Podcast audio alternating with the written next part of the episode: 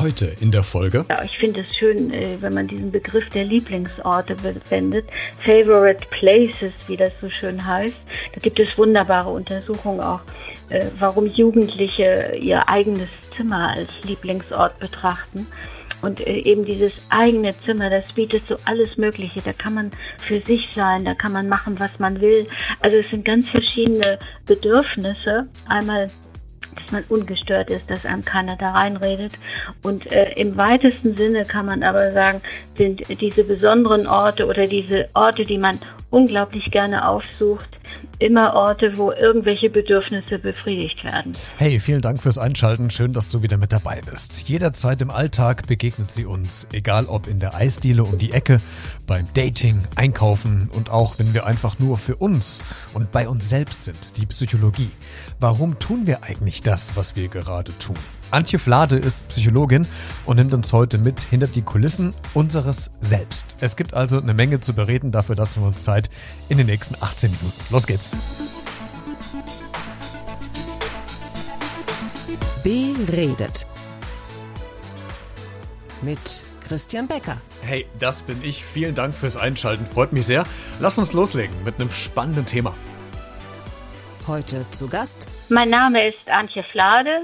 Ich äh, wohne in dieser wunderbaren Stadt Hamburg und ich bin äh, Psychologin und habe mich äh, vor allen Dingen äh, mit dem Bereich der Umweltpsychologie äh, beschäftigt die äh, mein Anliegen ist, äh, seit ich äh, in einem interdisziplinären Institut äh, mit äh, Architekten und anderen Fachleuten zusammengearbeitet habe. Und das war die Gelegenheit, Psychologie sozusagen anzuwenden und das war mein großes Glück. Und deshalb bin ich auch zur Umweltpsychologie gekommen. Und ich freue mich, dass Sie heute meine Gästin sind, Frau Flade, denn wir haben ganz spannende Themen vor uns. Sie haben ein Buch geschrieben, Psychologie des Alltagslebens. Und da gibt es so viele Themen, die wir jetzt gar nicht alle in der äh, Kürze der Zeit besprechen können. Deswegen habe ich mir so ein paar spannende Aspekte rausgesucht, die uns im Leben immer begleiten. Und bevor wir wirklich ins äh, Thema einsteigen, Frau Flade, ich will jetzt auch gar kein Phishing for Compliments machen, aber auf einer Skala von 1 bis 10, äh, wenn 10 besser gar nicht oder besser geht nicht ist, wie sympathisch bin ich Ihnen spontan jetzt gerade? ah, das ist eine äh, super Frage. Ähm, wenn man also nur ihre Stimme kennt, und ähm, dann äh, würde ich sagen, diese Stimme ist äh, sehr sympathisch. Ähm, und äh, ich würde sie also sehr hoch ansiedeln. Okay. Was müsste ich denn tun, dann, äh, damit ich bei Ihnen unsympathisch rüberkommen würde? Weil das ja auch so ein Aspekt ist aus Ihrem Buch. Wie wirken andere Leute auf mich? Wann finde ich wen sympathisch? Ähm, was, was müsste denn passieren, damit ich äh, sehr unsympathisch Ihnen gegenüber wirken oder auftreten würde? Ja, das ist meistens so, dass man die Leute ja vor sich sieht und äh, nicht nur hört. Und äh, das äh, Bild, was man von einem anderen Menschen hat, ist, ist äh, meistens so, dass man äh, sieht, äh, wie sieht er aus und, und äh, passt er zu mir? Und vor allen Dingen, worüber redet er, hat er ähnliche Einstellungen? Und das kann ich ja aus so einer kurzen Stimme alles gar nicht entnehmen. Und Sympathie richtet sich eben einfach auch danach, wie ähnlich äh, sind eigentlich die Meinungen und Überzeugungen eines anderen Menschen. Und wenn er völlig auf einer anderen äh, Wellenlänge liegt, äh, dann ist das schon mal ein Grund, äh, ihn unsympathisch zu finden.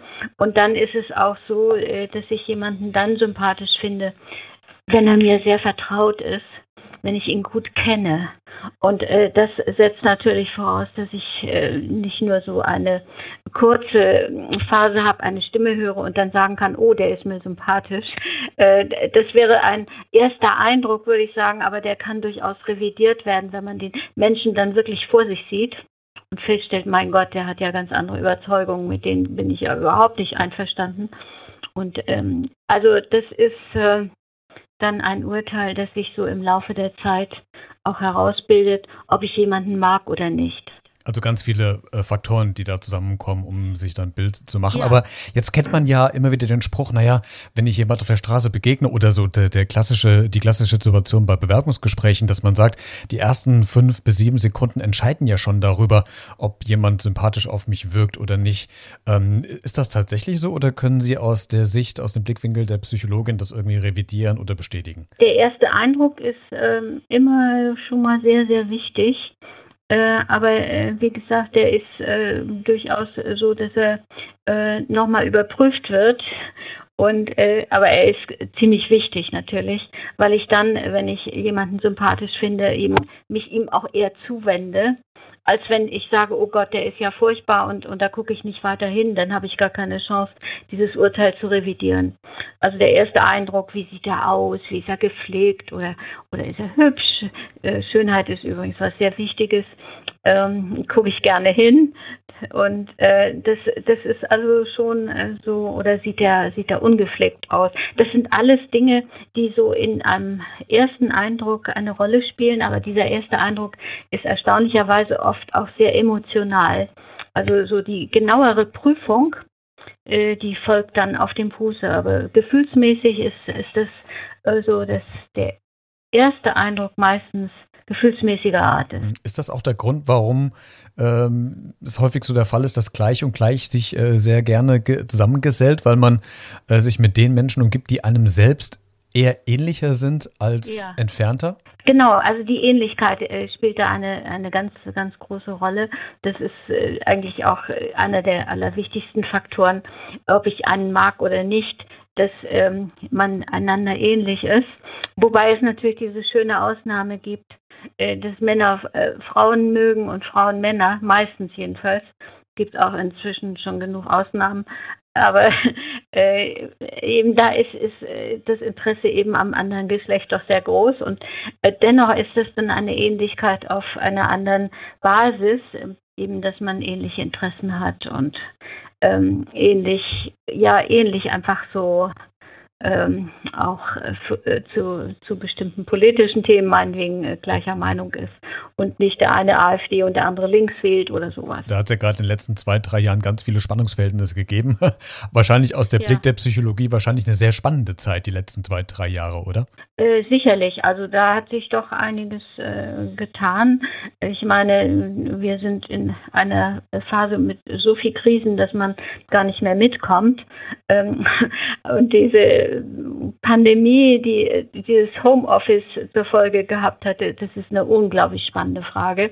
Was geschieht da eigentlich äh, mit den Menschen, äh, die weniger Sozialkontakt haben? Wie wirkt sich das aus? Also das sind wirklich sehr, sehr interessante Fragen, die man sich sonst in krisenlosen Zeiten gar nicht in dieser äh, Form so, so stellen würde. Also ich denke, da hat sich sehr viel Neues an Forschungsfragen ergeben. Ja, und es gibt ein Kapitel in dem Buch Frau Flade.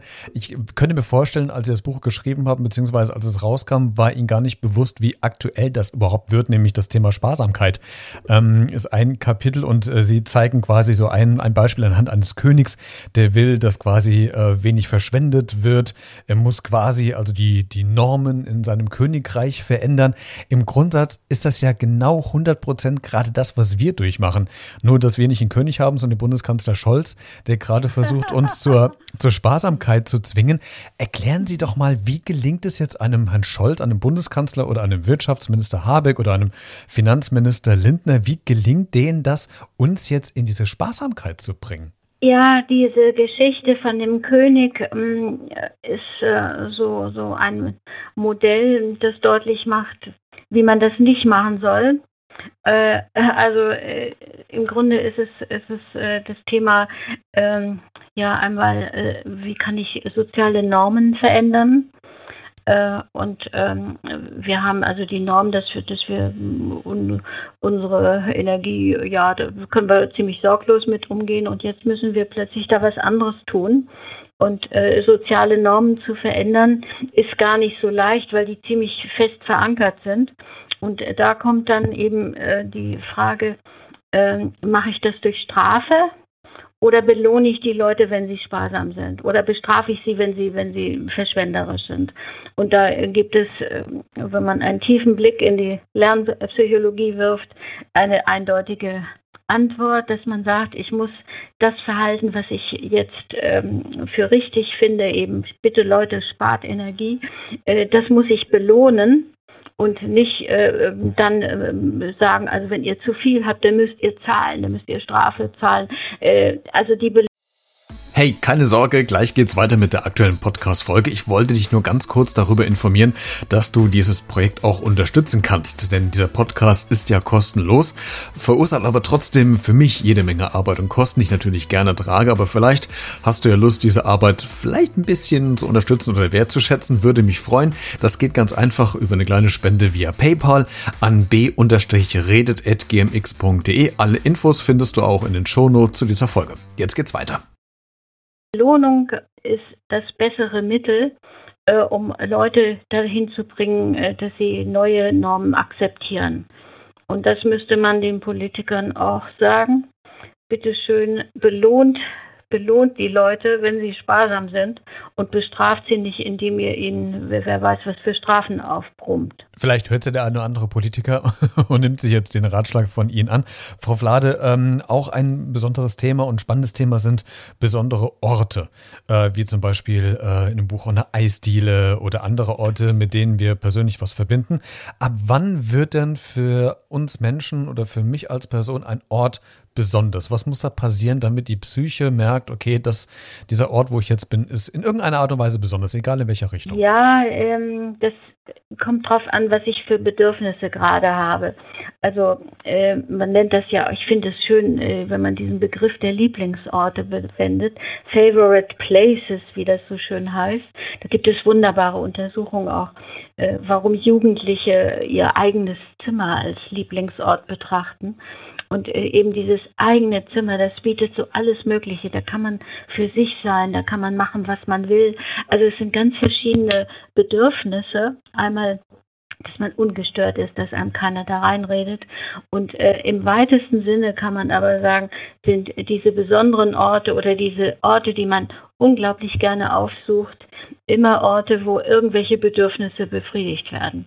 Also wenn ich äh, zu einer Eisdiele gehe oder, oder sowas, da finde ich andere Leute und äh, da kann ich sozusagen äh, kommunizieren oder, oder meine sozialen Bedürfnisse befriedigen. Aber wenn ich äh, meinetwegen auch mal alleine sein will, mich ausruhen will, äh, dann ist es ein Ort, eben ein eigenes Zimmer, wo ich die Tür zumachen kann. Es geht eigentlich immer darum, dass irgendein Bedürfnis äh, da zum Tragen kommt und der Ort, der das ermöglicht, dass ich das befriedigen kann, der ist ein besonderer Ort. Hm, jetzt gibt es ja noch weitere besondere Orte. In Vorbereitung auf dieses Gespräch, Frau Flath, habe ich mir überlegt, was sind so meine besonderen Orte? Und ich bin eigentlich in eine ganz andere Richtung oder eine ganz andere Herangehensweise gegangen, nämlich ja. über Gerüche. Und vielleicht wissen Sie jetzt schon oder können ahnen, worauf ich hinaus will. Wenn man ein, ein Gebäude betritt, beispielsweise eine Schule, finde ich, riecht das meistens immer gleich. Oder ein, ein Arzt, ein Krankenhaus. Da sind ja diese Emotionen, diese Sinne ja auch ganz fest mit der Psyche verankert, oder? Was, äh, was mich prägt, äh, was ein Ort besonders macht, egal ob in positiver oder negativer Hinsicht. Ja, äh, also was Sie da ansprechen, ist, dass, dass ich den Ort als einen bestimmten Ort erkenne dass ich denke, ah, hier riecht es nach Krankenhaus oder hier riecht es nach sowieso. Das muss aber noch kein, kein Lieblingsort sein. Das ist einfach so, dass, dass ich äh, eben äh, mit meinen vielen Sinnen, die ich, fünf Sinnen, die ich habe, äh, eben nicht nur mit den Augen erkenne, das ist das und das, sondern äh, dass, dass durchaus äh, eben auch die anderen Sinne aktiv sind. Aber das ist dann eigentlich eher, was Sie für Beispiele nennen, dass ich einen Ort identifiziere ähm, und sage, ach Gott, ja, also hier riecht ja furchtbar, hier muss irgendwie, also äh, die Gerüche fallen vor allen Dingen dann auf, wenn sie, wenn sie stören. Also wenn, wenn es positive Gerüche sind, merkt man das meistens gar nicht, weil äh, wir vor allen Dingen eben äh, unsere Informationen durch die Augen bekommen. Aber wenn Gerüche unangenehm sind, dann äh, kommen die unheimlich äh, zum Tragen. Also dann werden die so, dass, dass ich äh, bei fürchterlichen Gerüchen, und das ist auch sehr gut, das ist evolutionsbedingt sehr günstig, dass ich dann die Flucht ergreife. Wenn irgendwas furchtbar riecht, dann könnte es giftig sein. Und das, das hat eben Vorteile, wenn ich dann mich schnell davon mache. Aber äh, das, was Sie sagen, das ist einfach so, ja, ich erkenne, das riecht hier nach sowieso, das riecht hier nach frisch mal, äh, nach äh, einem Rasen, der frisch gemäht wurde. Und das ist ja ein schöner Geruch. Oder es riecht nach Wald oder, oder sowas. Spannend fand ich auch, als wir eben über besondere Orte gesprochen haben, dass das ja auch Orte sind, wo man sich wohlfühlt, wo man sich vielleicht auch sicher fühlt. Und das ist ja auch so ein, ein Schwerpunktthema, nämlich sich selbst sicher fühlen. Und ich fand dieses Beispiel ähm, schön, was Sie aufskizziert haben, wo ich noch lange drüber überlegt habe, dass manche oder viele Personen sich in leeren Räumen, also große leere Räume, unsicherer fühlen, als wenn sie voll wären. Und jetzt habe ich gerade den umgekehrten Fall. Also ich fühle mich eigentlich in, in vollen Räumen eher unwohl als in leeren Räumen. Stimmt irgendwas da mit mir nicht? nein, nein, nein. Also äh, Sie haben völlig recht, natürlich. Aber äh, dann kann man sich fragen, wie kommt das, dass ich mich an diesem Ort wo es voll ist, äh, unwohl fühle und äh, wie kommt das eigentlich? Und da ist dieses ganz tolle Konzept und das äh, finde ich ist einfach sehr, sehr, sehr tragfähig. Dieses Behavior Setting Konzept, ähm, das besagt, äh, zu einem bestimmten Ort ähm, gehört äh, auch äh, gehören ja auch sowas wie Teilnehmer. Das ist ja abstrakt gesagt, aber äh, Menschen, die zu diesem Ort äh, gehören. Sonst ist dieser Ort eben einfach leer oder, oder voll. Und ähm, ein Theater zum Beispiel, das ist ja äh, dieses Beispiel, wenn das nur halb leer ist, habe ich das Gefühl, irgendwas stimmt da nicht, weil eigentlich zu diesem Setting gehört eine bestimmte Zahl von Leuten. Und dann ist es ein funktionierendes Setting. Aber wenn das unterbesetzt ist, äh, dann ist das nicht gut. Oder wenn äh, zum Beispiel eine Disco ähm, leer wäre, das wäre schrecklich, denn äh, da fehlen die Leute, da muss es voll sein oder ein Fußballstadion. Äh, das gehört einfach zu diesem Ganzen äh, dazu. Das ist also wieder ein typisches Beispiel, dass man das als Einheit sehen muss. Die Umwelt und die Leute, die sich darin befinden. Äh, wenn das funktioniert, ist es ein wunderbar funktionierendes Setting und sonst sonst ist es schlecht. Also ich meine gerade in dieser Zeit, äh, wo öffentliche Räume ähm, eben gemieden werden sollten wegen dieser Pandemie, äh, da hatte man auch das andere, unser öffentlicher Raum stimmt nicht mehr. Der ist ja furchtbar öde. Der ist ja sowas von verödet und das, das sind irritierende Eindrücke. Ganz spannende und noch mehr spannende Eindrücke gibt es im Buch Psychologie des Alltagslebens von Antje Flade. Frau Flade, vielen Dank, dass Sie heute zu Gast waren und uns nochmal so einen kleinen Einblick in unser Alltagsleben äh, gegeben haben, was sehr spannend ist. Und äh, alle Infos zum Buch findest du jetzt auch in der Podcast-Folgenbeschreibung, also den Show Notes zu dieser Folge. Frau Flade, vielen Dank, dass Sie zu Gast waren. Gerne. Mehr Infos zu dieser Folge findest du auch wie gewohnt in der Podcast-Folgen-Beschreibung, also den Show Notes. Klick da gerne mal vorbei für weitere Informationen. Wir hören uns wieder in der nächsten Folge. Bis dahin bleib gesund und vor allen Dingen bleib neugierig. Ciao. Thank you.